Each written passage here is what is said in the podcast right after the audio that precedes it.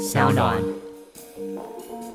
就算这些人没有出现，他在初选中没有赢，但是为了大选，为了保持政治声量，徐巧芯留的这一种疯狗打法，也就是说，我根本不管你法律怎么写，我根本不管你常规怎么写，我今天抓到一个小把柄，我就是要笑你，我抓到你那。大家好，欢迎收听今天的人渣文本特辑开讲，我是周伟航。今天第一百八十四集的主题是啊，徐巧芯胜出之后会改变选举发展轴线吗？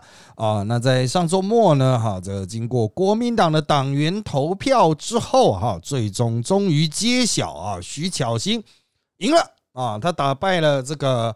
呃，这个松山啊，我说南松山信义区的霸王啊，费鸿泰啊，顺利的胜出。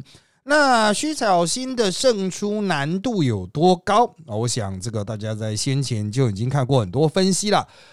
外面的人讲不准，国民党内的人讲才准吧？哈，国民党内的都认为，原则上徐巧芯是不可能的任务啊。他哪里不可能呢？就是在于呃，这个费鸿泰真的掌握非常多的党员。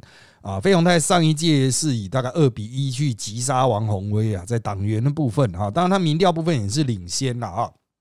不过这一次呢，啊，这个徐小新一开始就采取非常猛烈的攻势啊，甚至到了这个投票当天都还有所谓的这个啊贿选包车疑云。好，那我们来看一下最后的状况啊，我们再从这个状况出发去分析这个初选会对台湾带。这个今年年底大选哈，造成什么样的影响？好，那它的最终结果是啊，在所谓三层党员投票啊的部分啊，徐巧芯赢一票啊，那这个总投票人数呢是一千五百三十七人，有十二票是废票，投票率大概是四分之一强。哦，要注意哦，这个党员实际上有五千六百多人，但投出来是一千五百多票了啊。好，那投票率较上次略低啊，低了大概四趴左右啊。好，那开出来的票呢？啊，这个双方在每一个投开票所都非常接接近啊，最多是徐小英赢十六票啊，那费鸿泰赢最多的是这个啊八票啊，就在一个投票所赢了八票，那最终加总。七六三比七六二，徐巧芯赢一票。好，那这个部分怎么分析？党员投票过去不是费鸿泰拿到一千多票，为什么现在说了呢？有几个缘故啦。第一个是哈，国民党党员可能喜欢，呃，徐巧芯这种战将型的哈，这个大概有三千啊，不三百多票，所以就从原来费鸿泰的那个上一届的得票那一边移动到徐巧芯这边来了啊，大概有三百多票，觉得哎，徐小兵很会打民进党，很会咬民进党，very good。啊，好，那另外一个观察重点就是投票率比较下降。投票率比较下降，到底是为何而降？是不是因为当天传出了所谓的包车疑云，导致包车发不出来？啊，那这个我觉得。当然，大家可能都可以有各自的观察了哈。不过，这个包车或者不要讲包车了，讲这样讲的难听的，就是这些没有投出来，大概占四趴的选票，约两百多票啊，少了四趴就是少了两百多票。嗯，如果加进去的话，战况会逆转吗？啊，确实是会的。哦，确实是会的。哦，那这个我只能说哈，就是。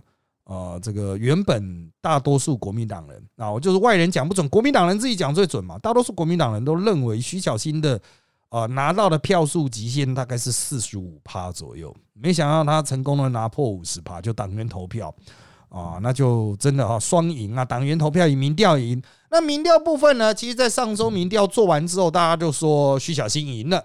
那为什么会有民调的这个数字传出来呢？有几种说法。第一个是有人泄露结果了哈，民调公司泄露结果。另外一个就是监票，现场监听啊，不能讲监票，现场监听的人员回传的抄下来的回传的数字是徐小新胜出哦，这个就是用一个一个算，大概可以算个三四百个，三四百通其实就有一定的准度了啊。好，那他。是请了两家民调公司，全方位和世新大学啊，这两家去做啊。那在全方位的部分呢，徐巧芯支持度五十二点五八八，费永泰四十七点四一二。世新大学呢，徐巧芯的支持度五十一，费永泰的总支持率是四十八啊，都是徐巧芯赢啊，也都只赢一点点，所以。哦，我们可以说这个民调做的算准确。那他这个民调是对比式加互比式，对比式就是去跟民进党的许淑华比，互比式就是两个人直接比啊，就是只有徐小新和费永泰两个人比。那徐小新在对比式和互比式也都赢。那重点是在对比式的部分哈，徐小新拿到的样本数非常惊人，他一份拿到的样本数是换算加权之后，因为要照年龄比例去调整，他拿到四七四，一份是四八多。哦，那你会说，哎靠，这什么意思啊？如果换算成我们一般的民调的话，他的支持率是可能会到四十五趴左右。哦，比如说啊，徐徐巧芯对许淑华四十五趴啊，或四十六趴左右啊，甚至是七趴，因为他有一个做到四八多的嘛。那一般我们民调做一千零多份这样子。好，重点来了，你们说啊，那那四几趴还好吧？错哦，因为许淑华可能更低啊。哦，许淑华做出来可能只有二十几、三十几，哦，要注意哦，他们在做民调同一天，民进党也在做民调哦，许淑华也有在做宣传哦，所以原则上来讲，透过这个民调的个案啊，就四百八十多个样本哈，嗯，我刚才好像讲错，讲了个案了，样本哈，基本上就是近半了啊，徐小新在这一区的影响力可说是屠杀哦，当然后市会怎么样？啊，就再说哈，重点是费永泰的确也很有战力，他都四四多或是四四五多这样子哈，他也是有选的算是不错的啦啊，一样我相信，如果是费永泰出来也是轰杀许淑华，但徐巧芯又比费永泰再强一点点，他可以拉到一些这个呃这个就是原本费永泰拉不到的票，那他在互比是。哦，互比是就是党内自己打，就只有选项都只有徐小新、费鸿泰，就给松山新一区的选民去选。哦，那这样子徐小新也是赢。哦，那我就觉得这个就没什么意义了哈，就很难翻盘。虽然差距很小啊，但很难翻盘。所以费鸿泰很快就认输了。可是费鸿泰认输之后，接下来就整合的问题吗？错。哦，我认为整合的问题是其次了哈，重点就是徐小新这种战法会不会扩张到这个。呃，全台啊，这就我今天真真正想要讨论的。因为大多数的国民党人哈，直觉反应是徐巧芯胜出之后，会刺激其他还在初选的年轻的国民党人更加的冲，采用更疯狂的打法啊，所以就有人认为，哎，游淑慧会更冲一点，或者是这个黄庆平会更冲一点，这样子啊，就是他们都会比较凶狠哦。那我认为啦，在后续的发展上。就算这些人没有出现，他在初选中没有赢，但是为了大选，为了保持政治声量，徐巧芯留的这一种疯狗打法，也就是说，我根本不管你法律怎么写，我根本不管你常规怎么写，我今天抓到一个小把柄，我就是要笑你；我抓到你那个许淑华违停，我就是要笑你。你一定会说靠腰的徐巧芯，你不是才真正啊以违停出名吗？不重要，重点是我就一直骂你啊！对对对，我违停啊，你也违停啊，更多的是你违停啊。啊，我违停，大家都知道，别大家知道你违停吗？那像徐小新在呃这个顺利过关之后，晚间立刻又开始开记者会，公布没有许淑华的项目，就是呃议会的大会，许淑华都不在。那大会就是原则上议员都是签到之后就绕跑了啊，我不是说这样是对的，这个是常规，就签到之后就绕跑，就没人在那边开会。好，这一个其实一般的选举不会有人打。可是徐小新就把他抓出来打，我认为现在的状况就是，呃，我们过去不会被啊，就是认为不会被打的东西，在徐巧芯的这个啊打法之下，哈，应该全部都会被拉出来打啊。那百姓也不明就里嘛，百姓只会看到说，哦哦，许淑华没有去开会，他不会说这个是议会常轨啦，大家都是这样啊，甚至徐巧芯你自己也没有去开啊，你自己也没有开完。啊，因为其实过去也有这样的争议，就是我记得好像是瓜吉在骂李博义，哦，骂李博义就是签了名之后跑去就是上那个争论节目这样子哈，就等于领两份薪水，领了个出席开会出席费，然后又去领通告费这样子，是不是有一些疑义？但现在的状况是哦，过去大家比较不重视的议题。或是不觉得有问题的东西，徐小新都会打。然后就是打一波骂一波，骂很凶，百姓都说：“哦哦哦，这好像真的很很有问题。”那你事后去解释说这是乱打，这个很正常，这个怎么样怎么样？哦，百姓听不进去哦，所以这又是另外一个影响。除了青壮派、国民党青壮派会全变疯狗之外，再来是咬的范围会比过去大上很多。过去觉得不会咬、不能咬的东西，通通被拿出来抄家，甚至你自己也有问题的东西，你也拿出来抄人。哦，拿出来打人啊！我觉得这个改变了我们过去比较温良恭俭让的选举模式，不是说这样过去没有，过去也有啊，在十几二十年前也有这样的打法，可是近年比较少有这种打法了。我们一般都会觉得说啊，靠要我自己也有这个包，我应该不会去打人违停吧？我自己违停不会打人违停吧？我自己没去开会，我不会打人没开会吧？啊，错啊！他现在就是神风特工队似的，就这样打下去。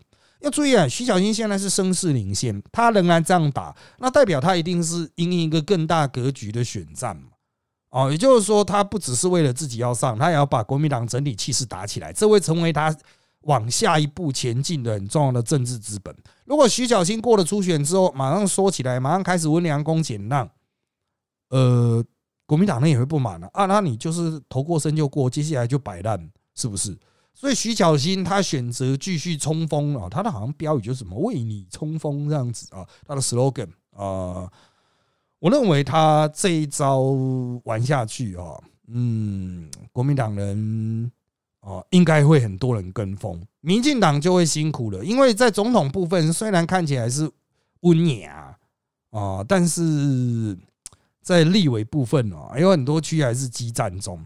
那如果国民党人都是疯狗。那他在相当程度上都可以避免掉谁的影响？民众党，民众党过去是以年轻清新的形象、素人的形象出去分国民党的票。从上呃上一届立委民众党出来到地方大选，他们都是想要走这样子的路线嘛？啊，可是如果国民党在这一届有不少年轻人出来，有不少青壮派出来，然后呢，他们都很冲，我觉得民众党这个之前。啊，其实就是柯文哲当疯狗，民众党之前靠柯文哲当疯狗所打下来的江山，哈，可能就不保了。哦，这那种名气民意会又再流回去国民党，啊，这个是可能大家都没有注意到的部分啊。当然。你会说徐小新区区一人，不见得其他人能够复制。可是徐小新区区一人哈，他的疯狗战法真的太厉害了。那个几乎所有的媒体提到徐小新的新闻下面都有徐小新的留言，他都不会担心什么网友不网友啊，网友照赞不误啊，网友都根本没人按赞的网友，他照骂不误，该澄清就该澄就澄清，该打就打，该胡烂就胡烂啊。那。据传啊，民进党会针对这一点成立专责小组去尝试做应对。为什么网军是比不过徐巧芯的？因为徐巧芯在明，你网军在暗。过去你可以去攻击徐巧芯的一些弱点啊，违停啊，哎，怎么样怎么样的？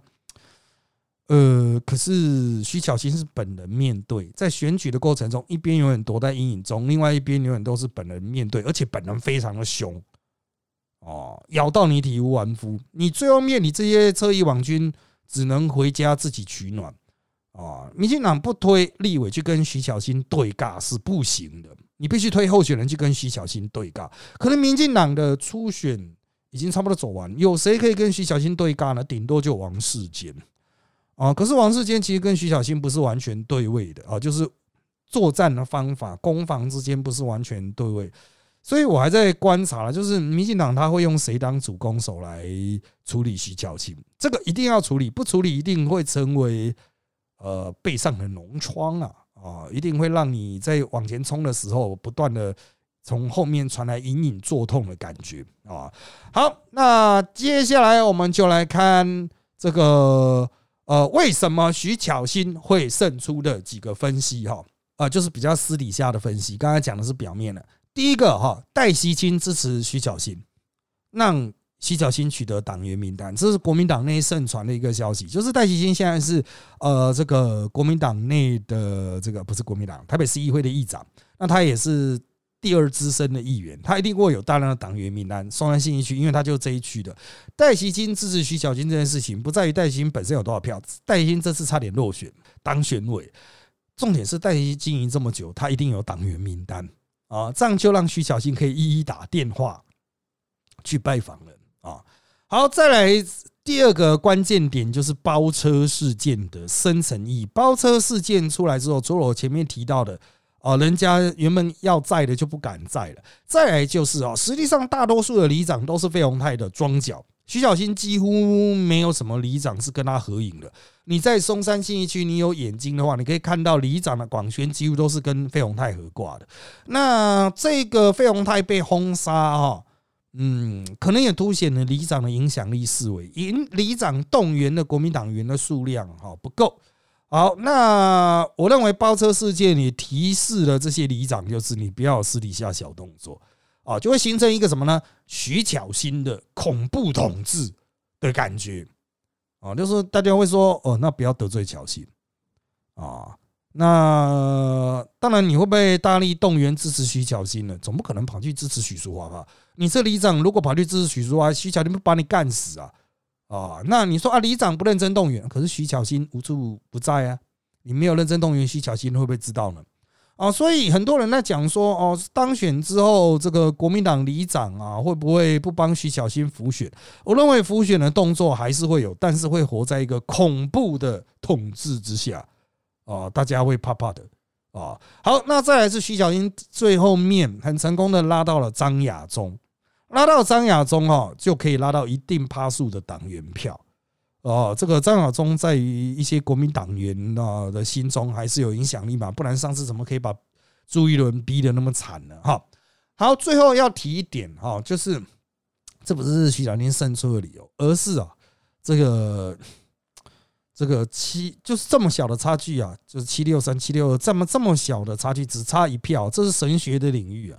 事前没办法估票，事前大家一定是说说五五开这样子，或五四开啊，就五五五四开这样子啊，没办法算到说只差一票。如果有人跟你说他可以算票算的那么精准，保证是胡乱，因为投票的投错啊，废票的比例大概就是一两趴啊，所以。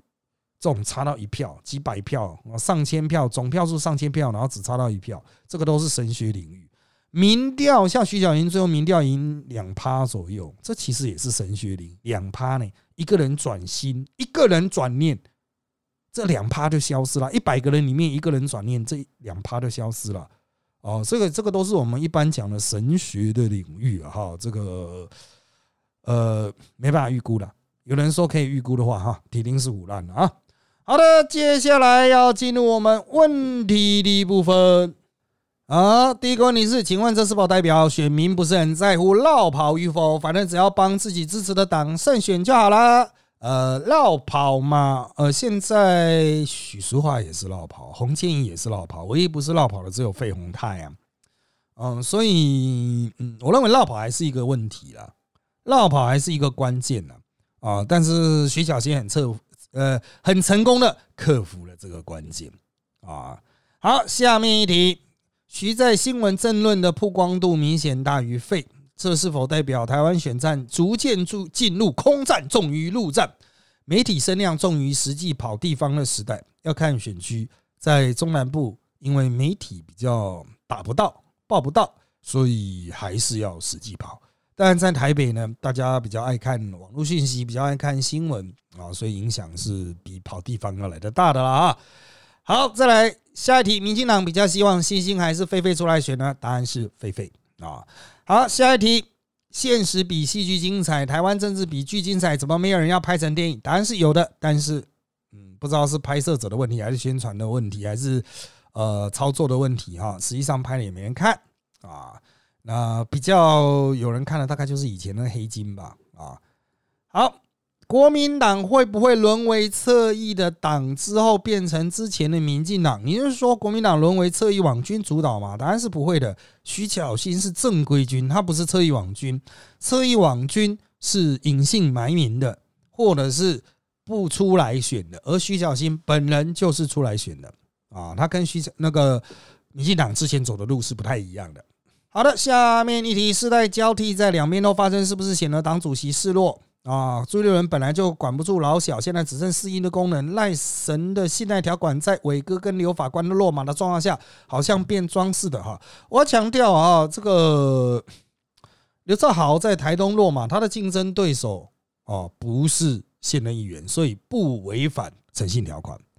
唯一违反的大概就是这边的王世坚的这一区了，还有台南那一区了哈。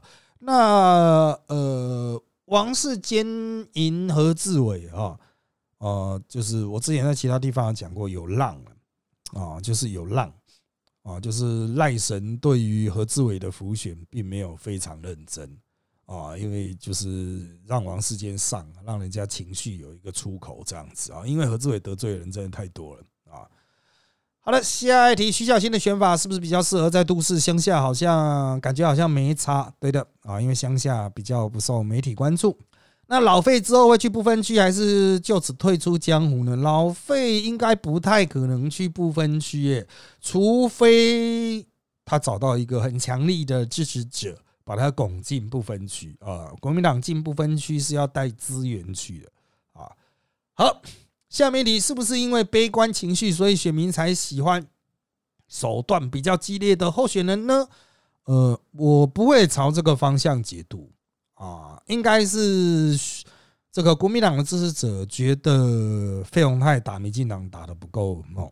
虽然费鸿泰有时候讲话会讲很呛，可是那不是呃这个国民党支持者要的那种呛，他要的是徐小新这一种。一直打，一直戳民进党，戳到民进党浑身不对劲的，而不是像费鸿泰久久才放个一炮哦，在立院攻防，哎，这人哪里去了啊？这个立院党团呢，要打不能打，要冲不能冲啊。好，下面一题，连胜文是不是支持徐小新？就我的了解是没有的啊，就我的了解没有啊。好，下面一题，虽然徐小新初选赢了，但国民党其他议员甚至老费会真心帮忙他，还是利用他的败选巩固老人的势力啊？应该不会。再来是，就算所有国民国民党的议员都不帮忙徐巧芯，徐巧芯在这区应该也会上。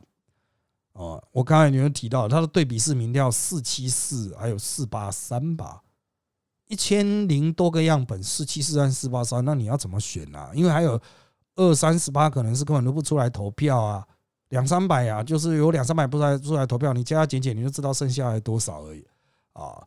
好。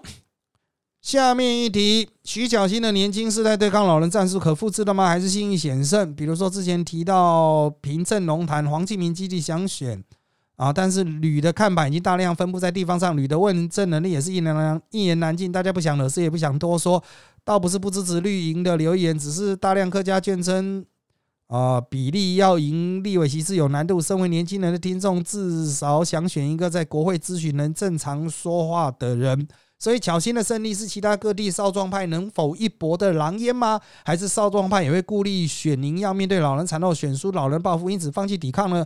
我想你后面讲的东西是不可能的。黄金平都出来选，他就是独烂吕吕玉林啊，啊，他就是杜烂呐。因为吕玉林本来就说要退了，要让了，结果又推他儿子出来，就是其实国民党地方已真的把吕玉林干爆了。啊，那黄建平他其实也是很努力的，他其实不是那边的客家人，他是我们苗栗那边的客家人。我记得他是公馆那边的，啊，那他转换到这个平镇龙潭去努力啊，我也是非常佩服啊，他也很冲哦。那对他来讲，就是不把吕林拼掉，那之后大概就没有上去的机会。所以他这一次一定要把吕林拼掉。那你会说挂那么多扛棒啊什么的？我觉得他跟徐小新最大的差异就是他没有。像疯狗一样去咬吕玉玲哦，所以重点是你要像疯狗一样去咬现任啊！很多国民党人为了党内的和谐哦，就突然没那么疯了。别忘了，黄庆平可是在国民党的内部会议里面摔椅子的呢，摔椅子辞职呢。哦，在场其他人都吓了一大跳啊！国民党也是很讲和谐的啦。哦，所以黄庆平突然说了啊，我觉得有点可惜啦，要上就要冲啊！啊，丢不丢丢个椅子这样子了哦，就是。国民党还是很多人就习惯会回去温良恭俭让啊。好，下面一题，过去一部分蓝营支持者不太接受这种骂大街式的政客。哦，徐小林胜出是否从啊？从韩岛开始，蓝营选民产生偏好的质变哦。我我猜这题的意思是说，从韩国瑜开始哦，莱茵开始去喜欢骂街式的政客，其实不是这样。邱毅以前就出来了，韩国瑜也不是骂街，他是有趣啊，韩国瑜是有趣，说话风趣啊，所以跟韩国瑜没有关系。是蓝营一直等不到一个真正能打的选将。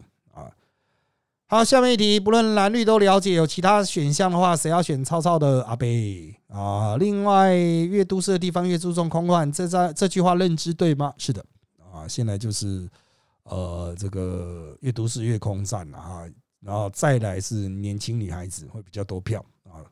好。下面一题：徐疯婆式的咬人法是否会激化蓝绿，进而影响总统选情？毕竟徐有全国知名度，疯狗是咬绿，又是蓝深蓝最喜欢的模式。而原则上来讲，大概很难改变总统的盘势。但是在区域立委的选战上，我认为可能会带动一波国民党的士气。哦，国民党人已经组队了，徐小新是有组队的哦，所以如果组队的话，他们联合出击会很有杀伤力。啊，好，那下面一题，松信区国民党徐小新跟民进党许淑华都确定了。如果这次民众党又有派人出来选，会影响战局吗？原则上不会有什么影响啊。这个实力落差有点大啊，而且你要民众党要推出一个更能够吸到蓝票的，我觉得不容易。民众党就是吸蓝票的啊，这个好。下面一题，徐小新这种对天对地的性格，在现实中真的会有好人缘吗？啊，实际上徐小新本人并不难相处，一般啊，就镜头没开的状况，其实都是很好相处的。镜头开了，他当然要站到底啊。好，下面一题，徐出现飞的人马又不挺，或许会比较有机会胜出，还是会被车过去？当然胜率几率不高。许淑华选了那么多次，他不上是有很明确的理由。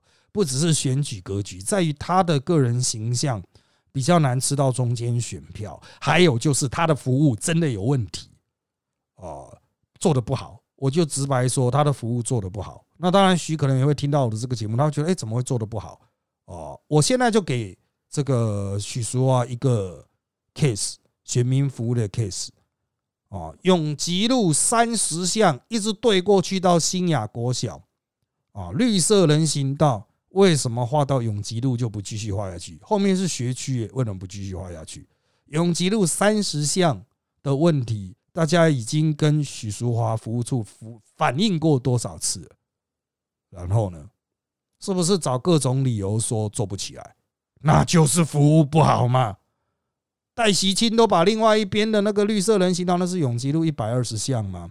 都把另外一边的那种绿色人行道了，就是标线式人行道都做出来，戴鑫都做出来，许淑华为什么不弄不到啊？这个当然了啊，你会说那为什么不去找戴鑫？现在是许淑华要选的啊。好，下面一题，徐巧芯党员票赢老费一票，老费党员经营是不是出了问题？这个就比较外人比较不知道的啦，但他也开了七百多票啊。啊，还是有他的实力在啦。而且你要讲党员经营，请问你要怎么经营？三节送礼，嘘寒问暖。我相信老费平常都有做，可是就就平常有做，人家搞不好就是你知道吗？把方便当随便，觉得理所当然，还是换个人好了啊。下面一题，徐小新问政打选战，维持媒体声量的方式有什么值得时代力量学习或警惕的地方啊？嗯，我觉得是。就是对于攻击议题的自信程度，时代力量很多好的议题给他们的明代候选人打，但是他们都打得很温良恭俭让。我不知道为什么要自我设限呢？为什么不暴气呢？啊，为什么不凶一点呢？你就像疯狗一样去咬他嘛。如果你是对的，你不需要像徐小溪那种很烂的议题，他也用疯狗的方法咬。你有一个好的议题，你就很凶的咬下去啊。哦，就是。我觉得时代力量的很多候选人都担心说什么这样打会不会社会观感不好，会有人骂。呃，你你谁啊？你什么东西？根本没有任何人认识你啊！你还担心别人骂？还没红就你有那种担心自己会有黑粉啊？有没有搞错啊？凶一点的，不是说徐小新那种烂议题你也要打，但你有好议题，麻烦凶一点打啊！好。下面的徐出现走深蓝路线，在单一选区立委选举中，他有机会走回中间吗？还是一路深蓝到底？他的深蓝跟一般的深蓝不一样啊，他的深蓝是一种强烈反绿之反绿质疑民进党的深蓝，可是他的很多社会议题其实是相对进步的哦，就相对其他国民党人进步的，所以徐能够吃这么大的一个区块，不是靠这个选区的选民结构哦，也跟他的思维比较对应到这一区的选民的想法有关啊。好，下面一题，黄吕锦如哈，这个是国民党的地方党部主委说，徐小新第一天民调和费梅差距是第二天、第三天民调拉开的差距，而第二天、第三天也刚好是绿营初选民调，所以绿营在初选灌票给了徐吗？呃，原则上来说，绿营会灌的应该是费鸿泰哦，绿营会灌的是费鸿泰，所以才有深绿废粉的说法，因为费鸿泰又老又旧。而且重点是费鸿泰话已经讲不太好了。虽然老费说啊，他还是怎么样怎么样，可他现在讲话已经有点不太顺畅，比我今天录音的时候还要不顺畅。我今天录音不顺畅是因为太早了，哦，套炸就在录音啊。但是老费是有时候我们在真的节目现场，我都觉得他快宕机了啊。好。下面一题，徐小新是赢在对手是臭臭的阿伯吗？除了这个之外，当然还有我们前面提到的很多要素了。不过年纪差距哦，还有费宏泰真的缺乏让人感动的机制，实在是他的弱点啊。费宏泰的选民服务真的很好啊，这个是选民服务之王。但是呢，啊，给人方便，人当随便。哦，人家不觉得要感恩费鸿泰，反正费鸿泰一定在啊，会在那边做帮你报税、帮你做服务嘛。啊，好，下面一题，从党内心心肺肺之争到党外薪水小偷号称宝座之争，太多是用争议来上位选来上位，选民会疲乏吗？还是选民口味会越来越重呢？答案是选民的口味会越来越重，就是要看到血流成河。哦，你是讲说我要选一个温良恭俭让，那个是选首长，明代就是要疯狗啊。好，下面一题，党中央会给老费不分区或者其他肥缺换取老费支持徐巧芯吗？哦，换取老费支持徐巧芯这件事情绝对不可能发生，党中央不会用这种方法来换啊。那这句就如你所说的是稳到这个不需要老费可以。赢了，但是呢，会介入心肺之间，尝试要当和事佬的人所在都有，比如郝龙斌呢，很多人都已那种已经没有什么政治空间的人，然后连胜文吧，呃，也都说愿意出来当这个和事佬，所以要提管的不是徐巧芯呐，也不是朱立伦呐，一定是这些过气政客了，哦，这就是政治上的现实，哦，那当然我知道民进党一定会很不满，他说什么啊，你怎么这样看看衰许淑华？嗯，啊，你要不要直接过来这个选区了解一下状况？啊，你就来嘛，啊，你就来嘛。很多人会讲说什么徐小新只会躲在这种优势区啊，为什么不去监困区？他的优势区再有优势的老费都斩了，他干嘛要去监困区？啊，你叫徐小新去监困区，只是希望他死在监困区吧？比如去监哥的那一区，去王世坚的那一区啊。啊，还有很多那个民进党的狂热的那种挺坚挺林志坚，不是挺王世坚啊，狂热挺林志坚，说哎哎，这个王世坚呐，那个民进党的不会投他了啊，真的吗？哦，那一区哈，在最近的选举都是四五万票屠杀，那杰利龙园，你没发现他的选区的形状长得很奇怪吗？啊。好了，因为时间的关系了哈，那就到此为止吧。谢谢大家收听本集的人造我们特辑开讲。现在各大 Podcast 收听平台如上岸 APP、Apple Podcast 和 Spotify 都可以听到我们节目。欢迎大家订阅、留言给我们五颗星。那我们就下次再见喽，拜拜。